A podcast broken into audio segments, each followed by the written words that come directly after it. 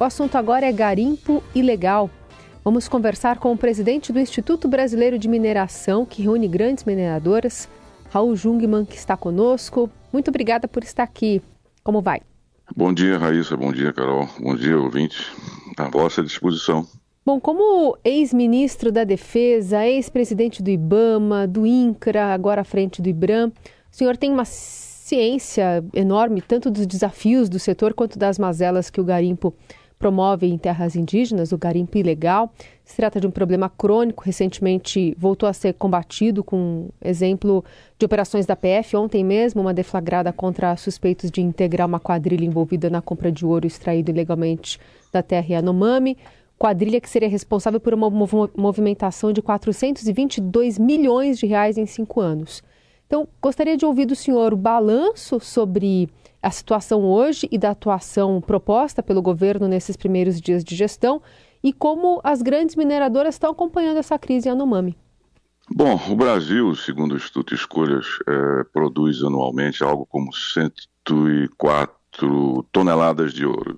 50% dela é ilegal, ou seja, é extraído, sobretudo, é, da região amazônica e em terras de conservação, terras, é, é, portanto, é, protegidas e também das terras é, dos povos originários, como é o caso do povo Yanomami.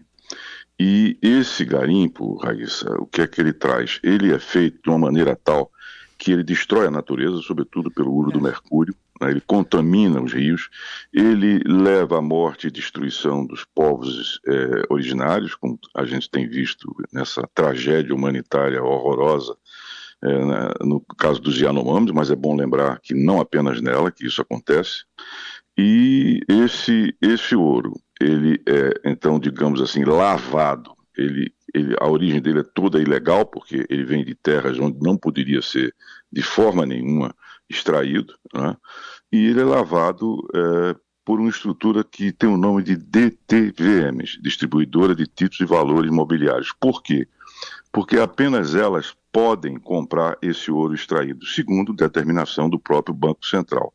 Não é que todas elas façam isso, mas, segundo uma vez mais o Instituto Escolhas, cinco delas concentram 90% dos indícios de ilegalidade.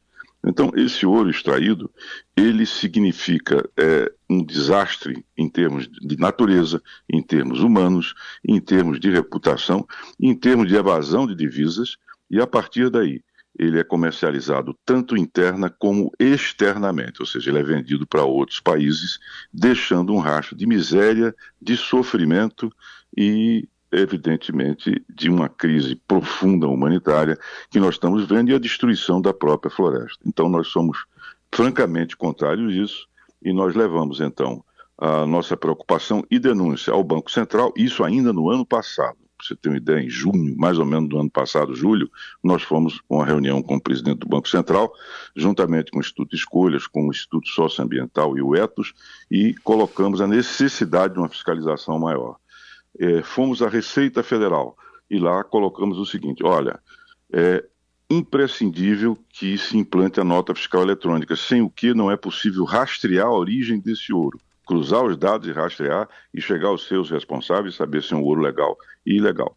Fizemos uma denúncia na Comissão de Valores Imobiliários, porque a Comissão de Valores Imobiliários, é ela, por se tratar é, a DTVM de uma entidade é, da, da ordem financeira do país, então nós fomos lá e denunciamos também isso.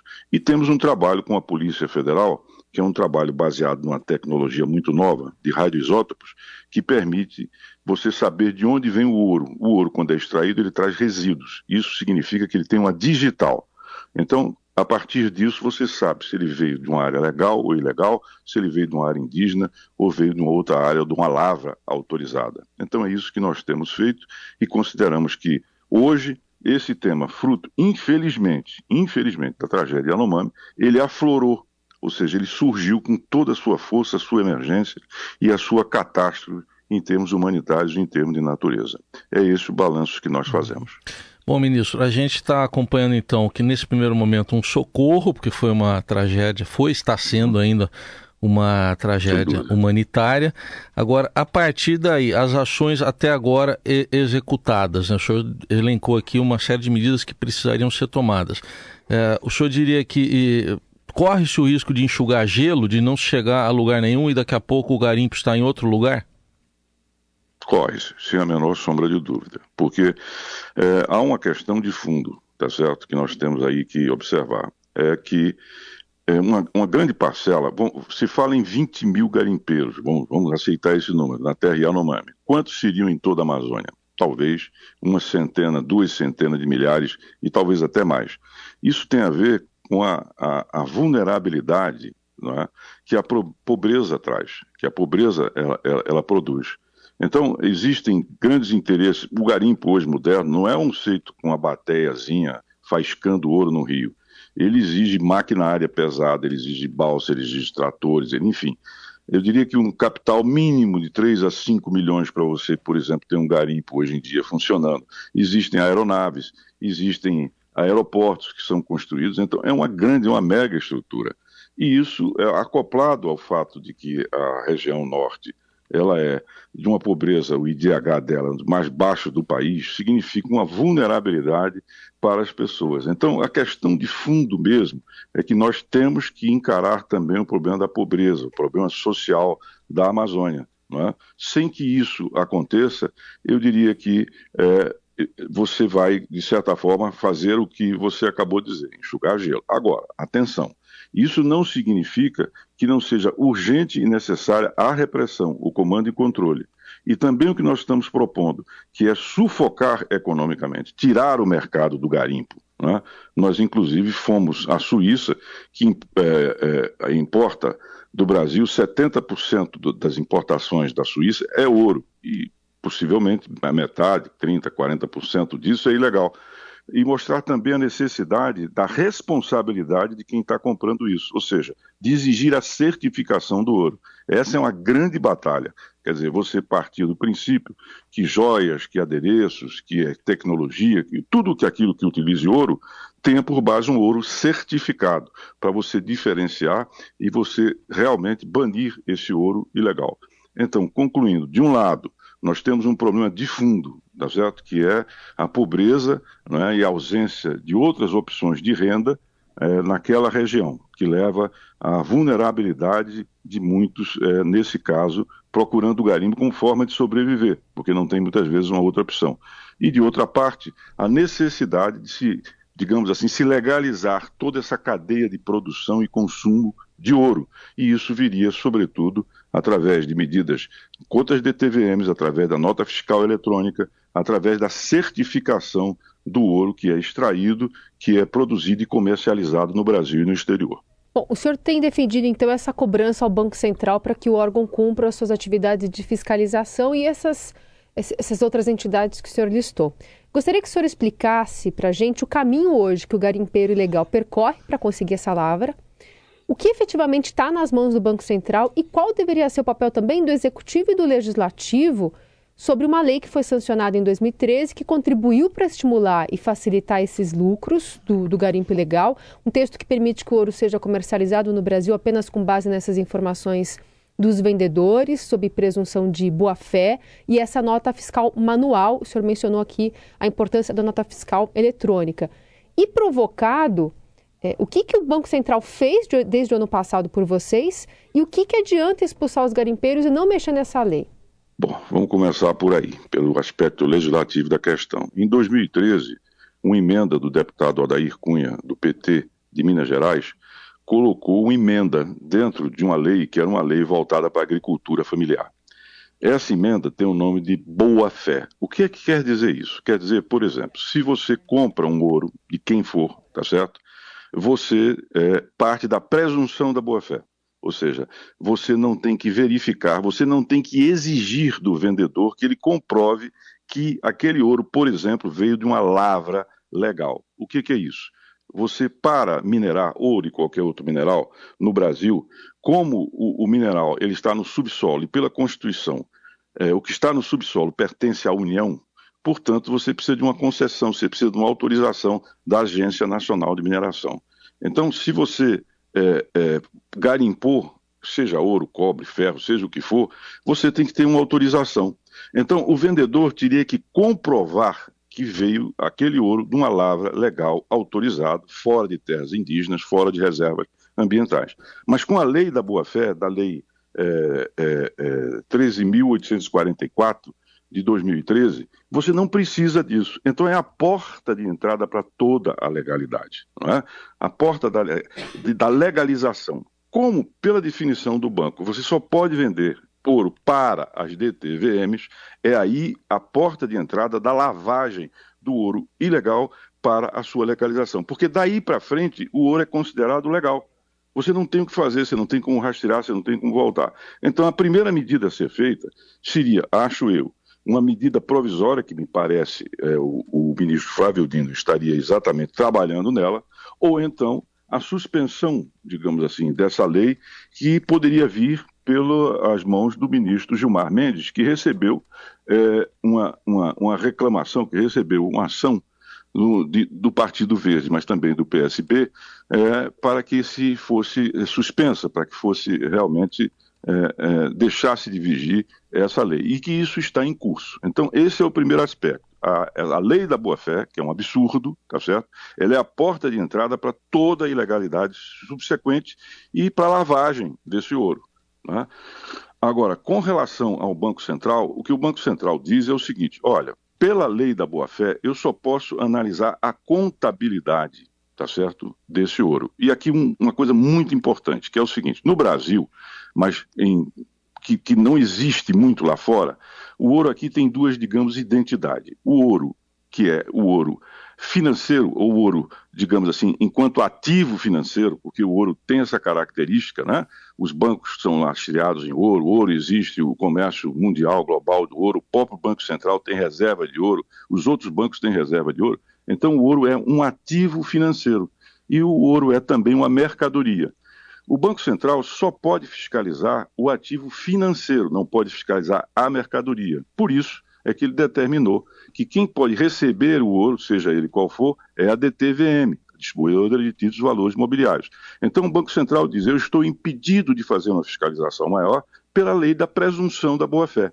Isso é a visão deles. Então, é, isso precisa ser suspenso para que o Banco Central tenha mais eficácia na sua fiscalização. Além disso, nós temos que ter a nota fiscal eletrônica, que a Receita Federal precisa implantar. Por quê? Porque hoje por uma, você ter uma ideia, por causa de uma resolução da Receita Federal de 2001, você pode simplesmente registrar a venda daquele ouro com a nota fiscal no papel. Pode ser até um papel de embrulho. Então você veja, você tem uma resolução de 2001 que permite a nota fiscal no, em, em pleno século XXI no papel, uhum. até no papel de embrulho. Você tem a resolução da boa-fé de 2013, é dessa lei e dessa emenda que foi feita, que limita muito a capacidade de fiscalização dos órgãos. Então, se nós não é, é, suspendermos, ou, ou, se nós não modificarmos né, essa lei, e se a gente não passar para a nota fiscal eletrônica, fica muito difícil você fazer o processo de fiscalização. Né? E daí você tem uma enorme estrutura que está aí por trás. Né? Você tem DTVMs, você tem. É, outro dia, o, o, o, presidente da ANORO, que reúne as DTVMs, ele foi preso para você ter uma ideia, com 70 quilos de ouro pela Polícia Federal. Né?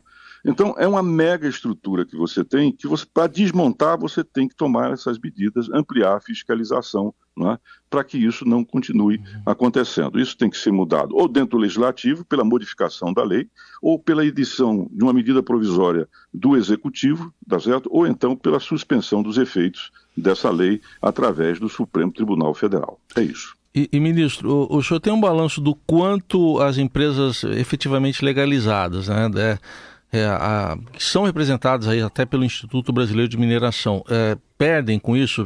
Qual o prejuízo que elas têm com todo esse comércio, essa exploração ilegal?